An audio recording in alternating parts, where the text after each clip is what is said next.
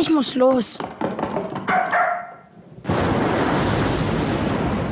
Oskar hat es gut, dass er nicht hier ist. Die Beerdigung macht überhaupt keinen Spaß. Es gießt wie aus Kübeln. Und der Pfarrer erzählt lauter komische Sachen. Liebe Angehörige, liebe Freundinnen und Freunde, liebe Vertraute, liebe Nachbarn. Wir sind zusammengekommen, um Gustav W. Fitzke zu seiner letzten Ruhestätte zu geleiten. Wir alle sind gekommen, weil wir nicht möchten, dass er den letzten Weg auf dieser Welt alleine geht. Ich finde es sowieso komisch. Der Fitzke soll jetzt da in dem Sarg liegen und wir sollen das glauben. Bloß weil auf dem Band, das darüber gelegt wurde, Gustav W. Fitzke steht. Und so übergebe ich dich wieder der Erde. Denn Staub bist du und zum Staub wirst du zurückkehren. Wofür steht denn das W? Amen. Das was? Das W in der Mitte. Weiß ich nicht. Ich werde ihn und sein Gestänkere vermissen. Gustav W. Fitzke. Ich werde alles tun, um ihr Erbe treu und sorgfältig zu bewahren.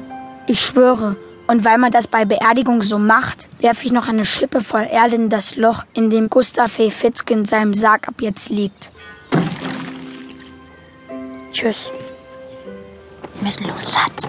Eigentlich sind es nur Mama und der Bühl, die los müssen, wegen dem Knutschurlaub.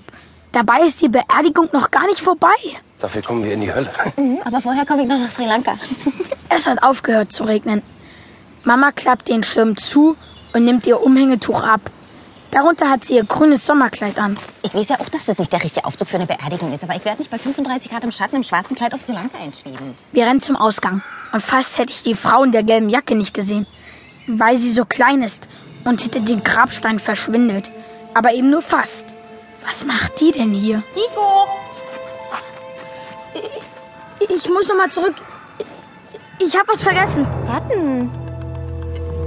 Das habe ich auch vergessen. Nee, Rico, der Flieger geht ohne uns, wenn wir nicht sofort losfahren. Komm! Jetzt mach mal ein bisschen Ballett. Zieh mal einen Finger jetzt, Rico. Komm. Wahrscheinlich fragt ihr euch, was mit Fitzke passiert ist und wer die Frau in der gelben Jacke ist. Das weiß ich auch nicht genau. Es ist sogar fast so, wie wenn das Bingo in meinem Kopf losgeht. Aber ich habe die schon mal gesehen. Nämlich ungefähr vor ein paar Tagen, als Fitzke noch gelebt hat. Und das war so. Oskar und ich waren gerade im Treppenhaus. Da ging beim Fitzke die Tür auf und die Frau in der gelben Jacke kam heraus. Sie ist die Treppe runtergestürmt und der Fitzke stand oben am Geländer und war fürchterlich sauer. Mach bloß, dass der Land gewinnt, so, das sag ich dir. Und lass dich ja nicht mehr hier blicken. Müsst du mich schon mit der Füße zuvorderst aus der Wohnung raustragen, bevor du bekommst, was du willst. Denn für den Fall Weg vorsorgen. Verstehst du? Ich werd hier so lange stehen, bis die Tür hinter dir ins Schloss fällt. Alles in Ordnung,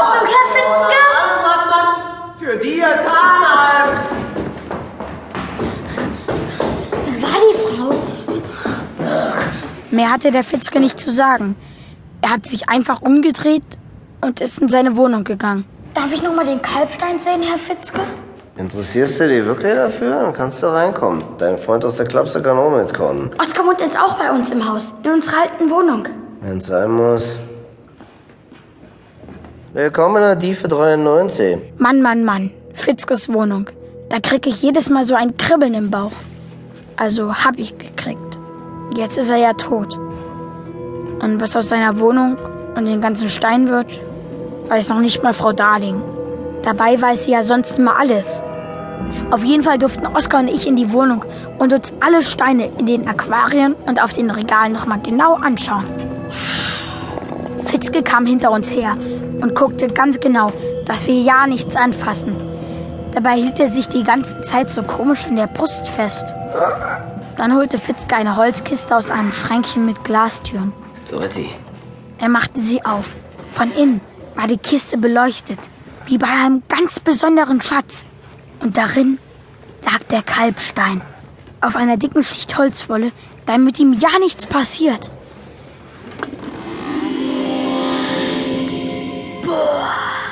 Klein und weiß und rund lag der Kalbstein in der Kiste.